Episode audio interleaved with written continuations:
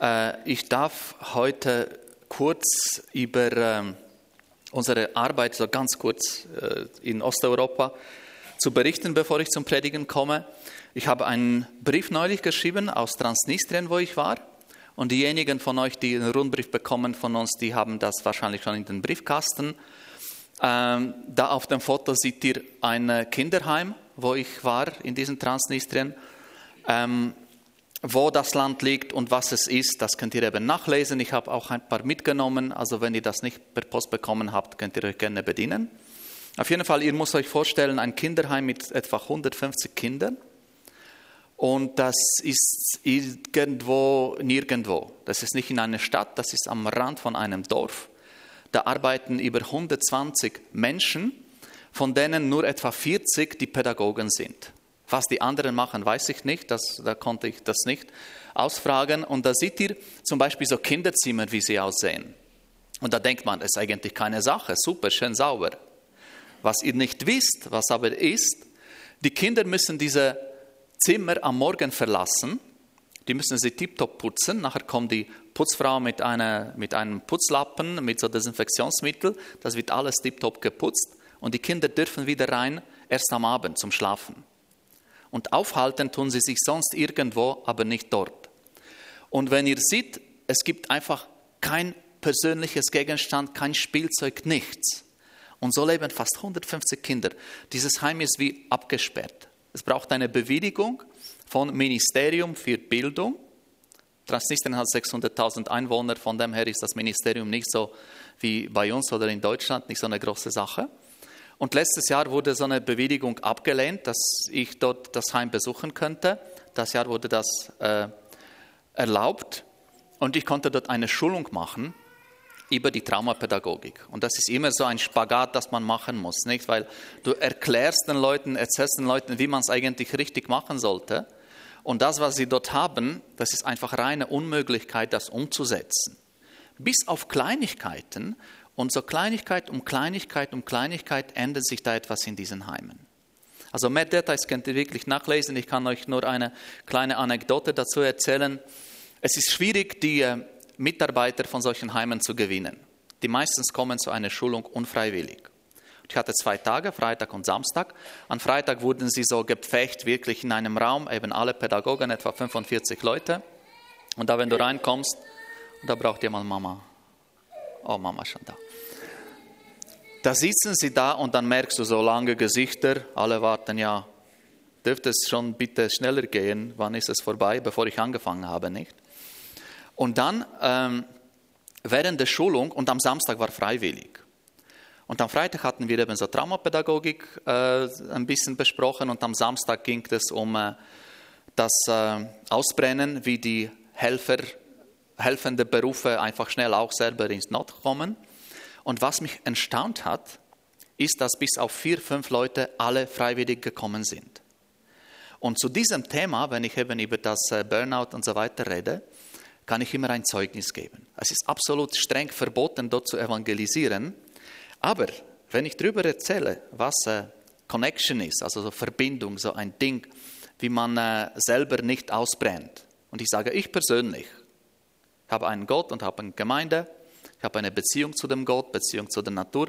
Da kann ich einfach auf eine natürliche, normale Art, ohne fromm zu kommen, ohne irgendwie mit den, groß mit den Bibelversen zu arbeiten, kann ich einfach ein Zeugnis geben. Und weil die Leute schon am letzten Tag gehört haben, okay, wir reden eigentlich über professionelle Betreuung von den Kindern, dann nehmen sie das also selbstverständlich auf, dass der Glaube eigentlich zum Leben gehört. Siehst du, oder? Und so habe ich weder Gesetz gebrochen, äh, noch sie irgendwie in eine religiöse Veranstaltung teilgenommen und doch haben sie etwas vom, vom äh, Gott gehört. Und ich glaube, dass es eben etwas bringt, dass sie später diese Kinder auch anders behandeln und dass sie für sie auch die Türe aufgemacht werden, auch für andere Hilfsorganisationen. Äh, eben die Anekdote, die ich erzählen wollte, die ist von meinen zwei Freunden, zwei Kollegen, die mitgekommen sind. Ähm, die äh, verstehen kein Russisch, folgedessen waren sie so anstattsmäßig zwei Minuten bei der Schulung dabei, in der hintersten Reihe. Und dann habe ich angefangen, sind sie dann äh, abgezogen und äh, sind sie ins Dorf. Und das war irgendwie 10 Uhr morgens. Und in diesem Dorf haben sie so Leute angesprochen mit so ein paar Worten Russisch, die sie konnten. Und äh, so wie die Transnistrier sehr gastfreundlich sind, wurden sie eingeladen zu einem Ivan ins Haus, 10 Uhr morgens, zum Kaffee trinken. Und dort zum Kaffee gehört natürlich ein selbstgebrannter Schnaps. Und nachdem sie so ein bisschen äh, so gekaffelt haben, nicht, paar Mal, kommen sie dann wieder etwa um 12 zurück. Super Stimmung, so richtig, richtig fröhlich. Und ich denke im ersten Moment, Katastrophe. Freunde, was habt ihr da gemacht, oder? Jetzt denken die Leute, die sind, die sind gekommen einfach wie die anderen, kein Unterschied, nicht? Und dann habe ich gedacht, okay, dann sage ich, Leute, schaut, das sind meine Freunde, die haben jetzt gerade eure Nachbarn besucht. Wie gastfreundlich, wie fantastisch, was für ein super Volk ihr seid. Und vielen Dank, dass ihr sie einfach so teilnehmen lassen habt, teilnehmen lassen habt an eurer Lebensart und an eurer Gastfreundlichkeit. Die Leute waren so glücklich. Und vielleicht ist das auch der Grund, warum sie auch am Samstag gekommen sind. Gar nicht so diese professionelle, äh, das professionelle Wissen, das wir hatten. Es war herrlich, es war wirklich gut. Und äh, ich bin froh, dass wir auf diese Art auch die Leute dort unterstützen könnten. Jetzt noch zwei Bilder vom Heim, wo wir sind. Das sind einige von den Kindern, die jetzt bei uns im Heim sind. Das ist ein, ein kleiner Unterschied für diejenigen, die es noch nicht gemerkt haben, zwischen Kindern in diesem staatlichen Kinderheim in Transnistrien und unseren Kindern im Heim. Und da sind, jetzt haben wir bis letzten Freitag, bis zum Vorgestern hatten wir 16 Kinder im Heim. Jetzt haben wir 15, weil das Mädchen links, Alina, wurde am Freitag adoptiert. Von einer christlichen Familie. Freunde, als sie zu uns kam, das Mädchen, sie ist gekommen, wir haben sie im Krankenhaus abgeholt. Sie wurde drei Tage gesperrt in einem Keller, wo sie sich Lungenentzündung geholt hat, wurde geschlagen von den eigenen Eltern. Das Mädchen konnte nicht laut reden. Das Mädchen hat nur immer geflüstert. Und wie, Dede Marek, darf ich irgendetwas machen? Darf ich mehr vom Essen haben? Wenn sie überhaupt gefragt hat. Sie war so, sie hatte so Angst. Wir haben zwei Jahre lang ihr einfach beigebracht, Alina, sag's noch einmal bitte ein bisschen lauter. Und jetzt ist wunderbare junge Dame in der christlichen Familie. Für sie ist der Advent, weil Advent, das ist unser Thema heute eigentlich, das ist Warten oder Ankunft, eigentlich Warten auf den Messias. Für Alina ist ihr Advent jetzt zu Ende, sie ist angekommen und das ist schön. Jetzt, ähm, ich erzähle euch das auch aus zwei Gründen, nicht nur um zu sagen, wow, super Arbeit, die wir machen, weil sie ist nicht mehr super als die Arbeit, die die anderen machen, aber äh, wir brauchen eure Unterstützung nach wie vor und äh, da habe ich ein Anliegen. Wer das nicht hat, nehmt es doch bitte mit, liest das mal und vielleicht werdet ihr bewegt von dem, was da steht oder sonst und könnt einfach beten. Für ein Kind, für zwei, für etwas danken, für etwas bitten. Das zweite Anliegen ist, wer den Rundbrief nicht bekommt, aber denkt, okay, ich hätte gerne, ich würde gerne mal das lesen und vielleicht mal mich beteiligen an dem. Ob das jetzt finanziell oder moralisch oder im Gebet ist, dann habe ich Etty um Erlaubnis gebeten, euch da die, die, die leeren Zettel durch die Reihen bringen, dass wer euch äh, eintragen möchte mit der Adresse oder jemanden kennt, der gerne die Nachrichten lesen würde, verpflichtet euch zu nichts. Äh, aber uns würde es helfen, den Kindern würde es helfen, das Reich Gottes wird gebaut und ihr werdet Anteil haben an dem, was passiert. Wenn, das, wenn ihr das machen könnt, ist das wunderbar. Ähm, das habe ich schon gesagt, ich bin stolz darauf, hier Mitglied in dieser Gemeinde zu sein und freue mich, für euch zu predigen heute. Advent, Advent.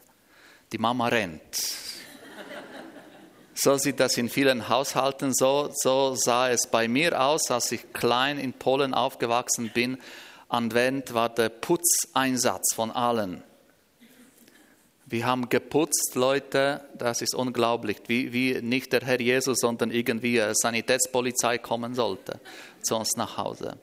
Es war Stress mit den Geschenken, äh, Stress mit dem Tannenbaum, Stress und Stress und immer Erwartungen, ja, wann kommt das endlich, diese Weihnachten, da kann man diese Geschenke auspacken, die wir früher schon irgendwo herausgefunden haben, wo der Papa sie versteckt hat, ganze Überraschung kaputt gemacht. Ähm, Advent ist eine Zeit, die mit Erwartungen verbunden ist. Einerseits, weil es eben warten heißt oder Ankunft, warten auf Messias. Und andererseits, weil es auch eine Familienzeit ist, wo wir auch zusammenkommen in verschiedenen Konstellationen mit den Verwandten, die wir gerne haben und solchen, die wir nicht gerne haben. Das weiß jeder, wie es bei euch ist. Und zu, heute will ich eben, das ist der dritte Advent, drei kleine Geschichten erzählen aus der Bibel. Da seht ihr die drei Helden von den Geschichten heute. Ähm, und bevor wir zu den Geschichten kommen, nur so eine kurze Erklärung, was, wie es dann den Juden zur Zeit, als Jesus geboren ist, ergangen ist. Wir lesen zum Beispiel im Lukas-Evangelium, dass das Volk so voll Erwarten war auf den Messias, so voll Erwarten, dass als Jesus schon gewirkt hat, Wunder und Zeichen gemacht hat, die äh, der Johannes der Täufer und seine Jünger, die waren nicht sicher. Ist das jetzt der, der Messias? Ist das jetzt derjenige oder nicht? Dann hat der Johannes auch die Jünger schicken lassen, die ihn fragen sollten, du, bist du eigentlich der Messias oder sollen wir auf einen anderen warten? Erwartung, Stimmung. Wir müssen auch daran denken, dass zu diesem Zeitpunkt äh, die Juden, also ganze Palästina, Judäa, Samaria, alle diese Gebiete, die waren schon seit, schon seit 65 Jahren unter römischer Herrschaft. Sie waren okkupiert, sie waren versklavt, es war Krieg dort, sie waren unter römischem Recht, sie konnten sich nicht selber regieren. Sie hatten dort die Soldaten auf den Straßen.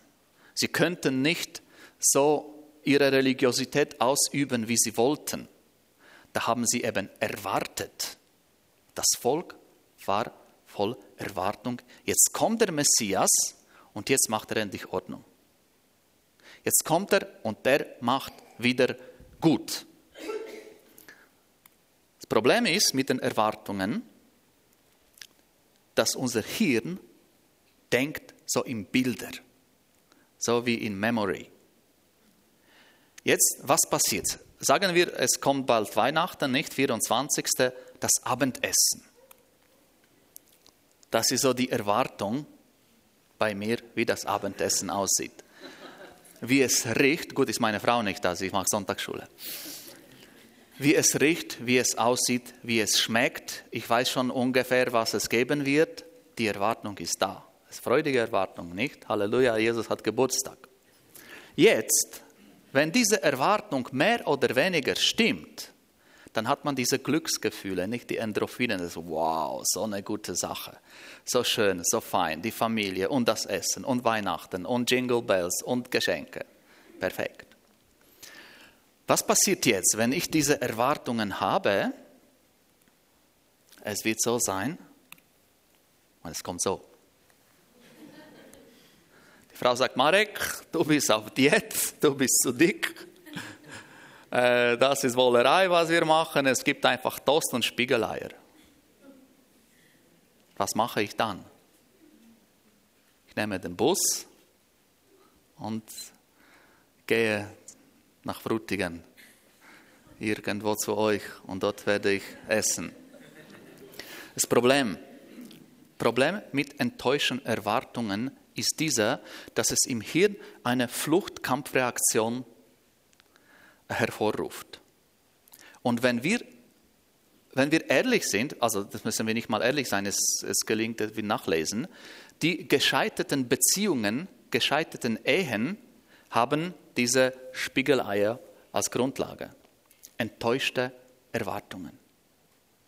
Wenn wir enttäuscht sind von unserem Partner, dann wollen wir entweder ihn bekämpfen oder abhauen. So funktioniert der Hirn. Ähm, hat jemand von euch schon mal ein Buch gelesen und nachher ist er ins Kino, wo dieses Buch verfilmt war? Ja. Okay, und wer von euch sagt, das war so super, dieser Film war so gut? No way.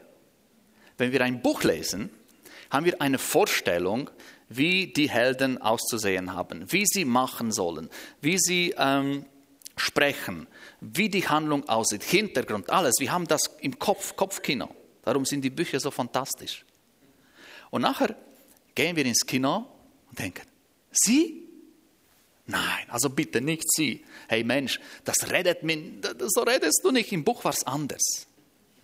Und ich habe tatsächlich einen, einen Rat eines Psychologen gelesen, der sagte, Mensch, hast du ein Buch gelesen, geh nicht ins Kino. Du kannst zuerst ins Kino, dann hast du eine Vorstellung, eine Erwartung, nachher kannst du das Buch lesen, dann ist gut. Aber umgekehrt, mach das nicht.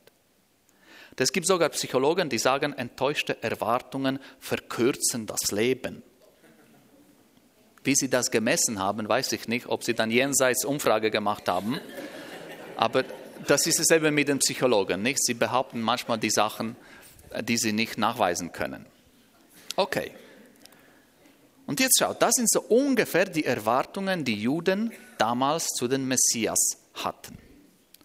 Äh, zum Beispiel Jesus mit der Frau von Samaria redet am Brunnen und sie sagt, ja, ja, wenn Messias kommt, er wird uns alles verkündigen, er wird uns alles erklären. Also am Volk die Erwartung. Er kommt, wird uns alles schulen. Oder in Jesaja, er wird richten unter den Nationen und zurechtweisen viele Völker, auch die Römer. Da werden sie ihre Schwerter zu Pflugscharen machen und ihre Spieße zu Sicheln. Wer? Die Römer natürlich. Endlich mal, nicht? Er trug unsere Krankheit und lud auf sich unsere Schmerzen. Der wird alle heilen, wenn er kommt. Ein Propheten wie mich, wie die der Herr, dein Gott, erwecken aus dir und aus deinen Brüdern. Buch Mose, also ein Prophet wird kommen. Und der König David sagte im Psalmen, der Herr hat geschworen, du bist ein Priester ewiglich nach der Weise Melchisedeks. Also die Leute haben erwartet, jetzt kommt einer, wird die Römer verjagen, es wird Frieden geben, er wird alle heilen, er wird der Höhepriest sein und er wird uns alles verkündigen, wie es sein sollte. Und da kommt unser erster Held von heute, der Simeon. Da war ein Mensch, ein alter Mann, von dem wissen wir, dass er Priester war und dass er mit Heiligem Geist war. Und ihm wurde es versprochen, der werde nicht sterben, bis er Messias sieht. Jetzt, ich reime mir das so zusammen. Wenn er denkt, ich werde nicht sterben, bis ich Messias sehe, dann sehe ich, da kommt dieser König, da kommt dieser Kämpfer, da kommt dieser Prophet, da kommt dieser Heiler, nicht? diese Erwartungshaltung. Stellt euch mal vor, ihr seid ledig, also hypothetisch. Ihr seid so um 22, 25 und ihr wollt unbedingt heiraten. Und Gott durch Propheten oder durch Heiligen Geist sagt euch, dieses Jahr wirst du die schönste Frau oder den schönsten Mann, den es gibt, kennenlernen. Und den oder die wirst du heiraten. Könnt ihr diese Erwartungshaltung ein bisschen nachvollziehen? Dann geht ihr einfach in die Gemeinde am Sonntag, nicht? Da geht ihr da rein. Okay, alle Männer sind schon äh, ausgeschlossen bei mir. Äh, da schaue ich, die, die, die, sollte die schönste Frau sein, oder? Drrr, ja gut, alle sind die schönsten. Welche ist die schönste von schönsten? Gehe ich ins Skop, ich schaue Ausschau, wo ist die schönste Frau? Ich bin auf der Straße, wo ist die schönste Frau? die Erwartung.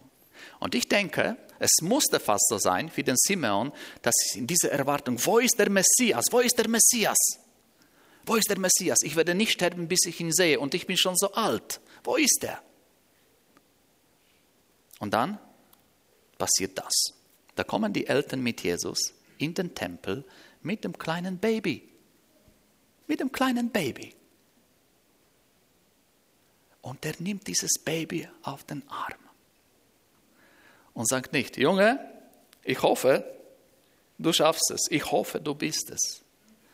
Der ist von Heiligen Geist berührt und er sagt, Herr, jetzt kann ich sterben, jetzt kann ich gehen, denn meine Augen haben deinen Heiland gesehen.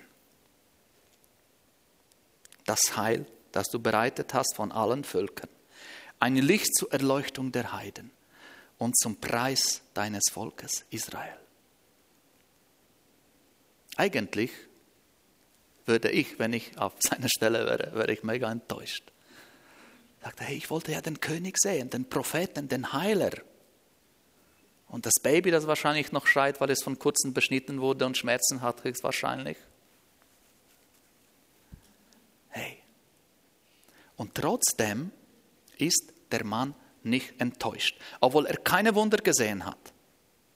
Der kleine Jesus hat noch nichts getan, hat keinen geheilt, hat nichts prophezeit. Nichts, nichts, ein Baby. Und er sagt, Herr, meine Augen haben die Heilung gesehen. Wie viel Vertrauen ist da? Hä? Wie, viel, wie viel Liebe, wie viel Zuneigung, wie viel äh, ähm, Beziehung zu diesem Gott. Machen wir das zweite Adventfenster auf. Zweite Kerze. Ein Pharisäer, einer von etwa 6000, die da waren damals in Israel. Könnte der Kaiphas sein zum Beispiel. Der Kaiphas, wie eben auch seine Anhänger von seiner Partei, hatten auch ihre Erwartungen, eigentlich genau wie alle anderen. Sollte ein König, ein Prophet, ein Heiler kommen. Und er kommt. Nun, passt nicht in ihre Rahmen, passt nicht zu ihren Vorstellungen. Und das ist noch etwas. Damals, zu diesen Zeiten, von, äh, als, als Jesus geboren ist, der, das ist vielleicht für einige eine, eine Überraschung, Jesus war nicht der erste Messias. Auch nicht der zweite. Irgendwo habe ich gelesen, der war der Messias Nummer 56, aber weil ich keine Quelle gefunden habe, konnte ich das nicht nachweisen. Äh, was wir wissen von der Apostelgeschichte, zum Beispiel, dass äh, da, da gibt es eine Geschichte, ob man jetzt die Jünger bestrafen sollte oder nicht. Da kommt der Gamaliel in der Apostelgeschichte und schaut, sagt, schau, da waren schon zum Beispiel zwei, der Theodas, der ist aufgestanden und, und hat sich zum Messias gemacht, oder der Judas aus Galiläa und äh, da ist nichts geworden. Die sind irgendwie, haben sich als Messias proklamiert, aber dann äh, wurden sie umgebracht, sind sie vernichtet worden, lassen wir Finger von diesen Menschen weg. Und hier, wenn jemand der diesen Gedanken nachlaufen will, das ist die Liste von offiziell unanerkannten Messias, die nach Jesus kamen.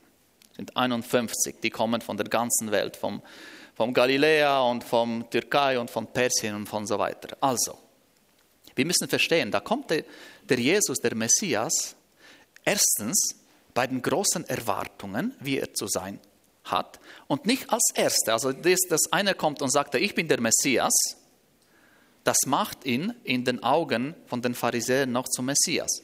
Nicht?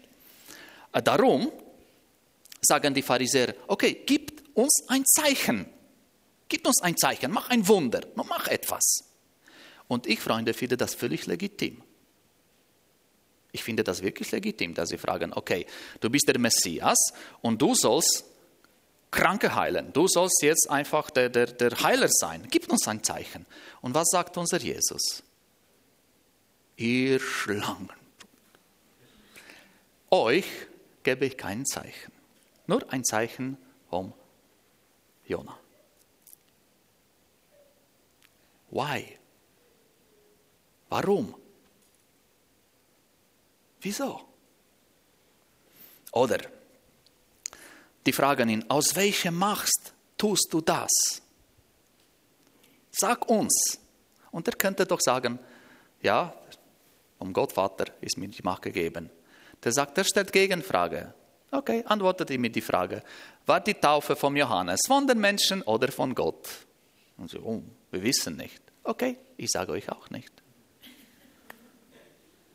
Versteht ihr ein bisschen die Pharisäer? Ich verstehe die Pharisäer eigentlich gut. Also ich hoffe, ich bin keiner so im tiefsten Sinne meines Herzens. Ähm, oder äh, wenn ihr euch mal damit auseinandersetzt, warum die Juden Jesus nicht anerkannt haben, damals als Messias, die würden euch sagen, weil der eure christliche Jesus die Gebote nicht gehalten hat, hat zum Beispiel die Sabbatruhe gebrochen. Das dürfte er nicht nach den Juden. Und für sie war die Situation, wo einer mit der krummen Hand da ist, nicht? Und Jesus tut ihm am Sabbat heilen.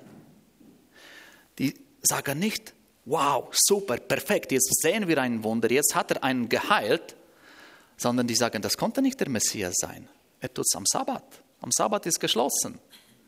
Am Sabbat wird nicht geheilt. Die Bibel sagt, Ruhe einhalten und er arbeitet. Geht nicht. Und so weiter und so fort. Sie sagen noch, ja, du hast dich selber zum König gemacht und anstatt die Römer zu verjagen, sagst du, ja, liebe deinen Feind, nicht? Wenn dich einer dann einmal einen gibt auf, die, auf den Mund, äh, auf die Wange, halt zweiten. Wenn dir jemand was wegnimmt, gib ihm noch mehr dazu. Wenn dich jemand zwingt, tausend Schritte zu laufen, geh noch mehr. Das ist nicht der Messias, den sie in ihren Köpfen haben. Folge dessen in ihren Handlung, der sich einfach zum Messias selber gemacht hat. Einer von vielen, die von ihm und nach ihm kamen, also genug. Wie die Geschichte geendet hat, was die Pharisäer gemacht haben, das kennen wir. Jesus wurde getötet, wurde gekreuzigt. Dritte Geschichte von Johannes Evangelium. Meine Lieblingsgeschichte in diesem Trio von Martha. Im Johannesevangelium lesen wir die Geschichte folgendermaßen. Lazarus war krank. Und Martha und Maria, die zwei Schwestern, sandten zu Jesus und sagten, und das ist schon schön, wie sie das sagen, derjenige, den du liebst, ist krank. Nicht dein Kollege, ist nicht dein Freund, das ist schon noch manipulativ, finde ich. Wenn mir jemand sagt, deine Frau wartet mit dem Abendessen, dann bleibe ich noch vielleicht zehn Minuten sitzen irgendwo. Wenn jetzt jemand käme und sagte, diejenige, die du liebst, wartet mit dem Abendessen, da habe ich keine Wahl, nicht? da muss ich gerade sofort. Und da denken wir eigentlich, müsste das Jesus auch machen. Denkt ihr nicht? Derjenige, den du liebst, ist krank. Und dann lesen wir nachher, da hat Jesus ein Pferd gemietet und ist sofort zum Lazarus geritten. Nein, nicht, nicht wirklich, nein. Ich habe die Bibel nicht gelesen. Hey, Johannes Evangelium 11. Als Jesus hörte, dass er krank war, sagte er zu seinen Jüngern, wir bleiben noch zwei Tage. Wieso? Und dann, okay, nach paar Tagen gehen sie hin und der Lazarus ist tot. Vier Tage im Grab. Es ist wichtig, dass es vier Tage sind, weil äh, drei Tage, das ist, da, da stinkt man noch nicht. Anscheinend nach vierten Tagen stinkt man schon. Ich habe noch nicht ausprobiert. Äh, und dann kommt er und da wartet die, die Martha und wie sie wartet, wie sie wartet. Der Freund, nicht? Als es Essen gab, also weil es, es, gab Party bei Maria und Martha, das wissen wir die Geschichte nicht. Die Maria hat immer gehört, ja, was Jesus dazu erzählen hat und Martha hat dann die Teller abgewaschen und immer Nachschub geholt. Als es Party gab, war Jesus sofort dabei, nicht? Jetzt, wo es einen braucht, wäre es doch hier gewesen, wäre es doch hier gewesen, wäre mein Bruder nicht gestorben. Enttäuscht. Wie? Enttäuscht. Ich weiß, bin überzeugt, dass wir solche Enttäuschung auch selbst oft schon erlebt haben im Leben. Manchmal von Gott enttäuscht. Nun, einige von uns sind so fromm, sie wissen, Gott ist unfehlbar. Das heißt, ich kann nicht von Gott enttäuscht sein, da bin ich von mir enttäuscht. Oder von denen, die drumherum sind. Und so war Martha auch enttäuscht. Wäre es doch hier gewesen, wäre das nicht passiert. Und da sagt Jesus, okay, er wird auferstehen. Sagt sie, ja, ja, er wird auch verstehen. Ich weiß, alle werden wir auch verstehen, nicht? Wenn die Zeit kommt, dann in der Ewigkeit, alle werden wir auch verstehen. Sagt Jesus, nein, der wird jetzt auch verstehen. Glaubst du? Glaubst du mir? Und dann sagt sie etwas, was, ich glaube, entscheidend für diese Geschichte für Advent, wie in unserer Beziehung zu Gott ist. Weil dann sagt sie, Herr, ich glaube, du bist der Sohn Gottes. Du bist der Messias. Egal was du machst, egal was du nicht machst, egal was ich erwarte oder nicht erwarte, wie ich enttäuscht oder nicht enttäuscht werde, du bist mein Herr, du bist mein Messias. Als mir das bewusst geworden ist, das war für mich so befreiend. Es war mich so befreiend, dass die Erwartungen, die ich oft habe, ich habe diesen manchmal, ich weiß nicht, ob ihr das kennt, so diesen frommen Druck. Jetzt, jetzt habe ich Glauben, jetzt muss Gott heilen. Weil wenn nicht heilt, dann ist etwas nicht gut. Entweder mit meinem Glauben oder Gott hat mich nicht so gern eigentlich. Ein Verdacht hat jeder ab und zu nicht. Alle hat er gern, aber mich ein bisschen weniger. Oder ich habe gesündigt oder ich habe was gemacht. Äh, und dann kommt diese Enttäuschung. Okay, ja gut. Naja. Und das ist nicht die Beziehung, die wir haben wollen. Und ich glaube, es ist auch ein bisschen ein Geheimnis von einer guten Partnerschaft, von einer gelungenen Ehe, von einer gelungenen Freundschaft, dass man, es geht nicht darum, dass man die Erwartungen nicht hat, sondern wie man mit den Enttäuschungen umgeht oder was man mehr gewichtet. Ist mir wichtiger meine Frau als Frau, als Person, so wie den Simeon, das Baby, als Baby, als Messias, als kleiner Wesen, als Person, wichtiger als das, was er tun wird oder nicht? Maria, Martha, was wichtiger?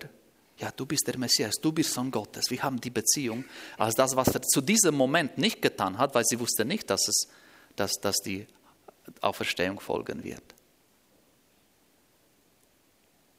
Und ich bin sicher, dass jetzt, dass jetzt will ich das ein bisschen auf Weihnachten, an eben diesen Weihnachtsstress beziehen. Da kommt manchmal so ein Onkel, den man nicht so gerne hat, nicht? Man erwartet, vielleicht wird sich dieses Jahr benehmen, vielleicht wird er dieses Jahr das machen. Oder man erwartet Geschenke. Oder man erwartet, dass die Schwiegermutter mal äh, nichts sagt. Oder wie letzten, letzten Sonntag, wie letzten Sonntag äh, der David in der Predigt gesagt hat, dass jemand ein bisschen mehr trinkt als, als sonst. Nicht? Und dann, wenn man die Erwartungen an die Handlung hat, wird man enttäuscht. Aber wenn man einfach Freude hat an den Personen, die da sind, mit ihren Macken, mit ihren Schwächen, mit ihren Zungen, wird man nicht enttäuscht. Man hat Freude, man ist mit denen. Und jetzt zurück zu unserem Leben mit Gott. Einer von den schönsten Bibelversen. Wer an ihn glaubt, wird nicht zu Schanden werden, wird nicht enttäuscht werden. Freunde, wir müssen nicht an die Taten von Gott bleib, äh, glauben sondern an ihn selber, an den Messias, wer er ist. Wenn er etwas tut oder nicht tut, das sendet nicht daran, dass er der Messias ist. Und nicht nur in diesem Leben, sondern auch in den zukünftigen. Okay, er hat, wisst ihr, wir haben so oft gebeten für unsere Tochter, die hat die Augenschwäche. Sie ist nicht geheilt worden. Bin enttäuscht? Ja, ich bin enttäuscht. Aber trotzdem ist er der Messias. Trotzdem ist er der König. Trotzdem ist er mein Herr, mein Gott. Ich habe ihn gern. Und trotzdem weiß ich, dass er mich liebt.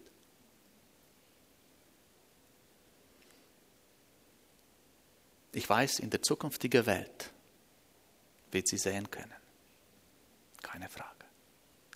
Ich bin manchmal so, ich habe so oft gebeten. Ich werde euch jetzt keine Beichte ablegen, aber wie ihr auch, ich habe meine Schwächen. Manchmal mache ich das oder, oder mache etwas nicht. Und ich habe schon so oft gebeten, Herr, warum tust du mich nicht verändern? Es wäre jedem gedient. Dir vor allem, meiner Familie, mir. Passiert nichts. Und trotzdem ist der Jesus mein Herr, mein Retter. Und an Weihnachten wünsche ich euch das vor allem und mir auch, dass wir unser Vertrauen auf Gott, auf Jesus als Person, nicht weil er etwas macht, nicht weil er uns segnet mit Wohlstand, mit Gesundheit, nicht was er, dass er unsere Feinde verjagt oder uns meine Freunde gibt, was auch immer. Das tut er, wenn die Zeit kommt. Schaut beim, bei Martha, der hat Lazarus auferweckt. Er kann die Sachen tun. Vielleicht nicht zu unserer Zeit, aber wie gesagt, wir leben in der Ewigkeit Perspektive. Dort wird alles besser sein. So, lass uns jetzt beten kurz. Ähm, oder vielleicht danken. Danken, dass wir diesen Jesus haben, der manchmal unseren Vorstellungen nicht entspricht. Und Gott sei Dank ist er besser und schlauer als unsere Vorstellungen.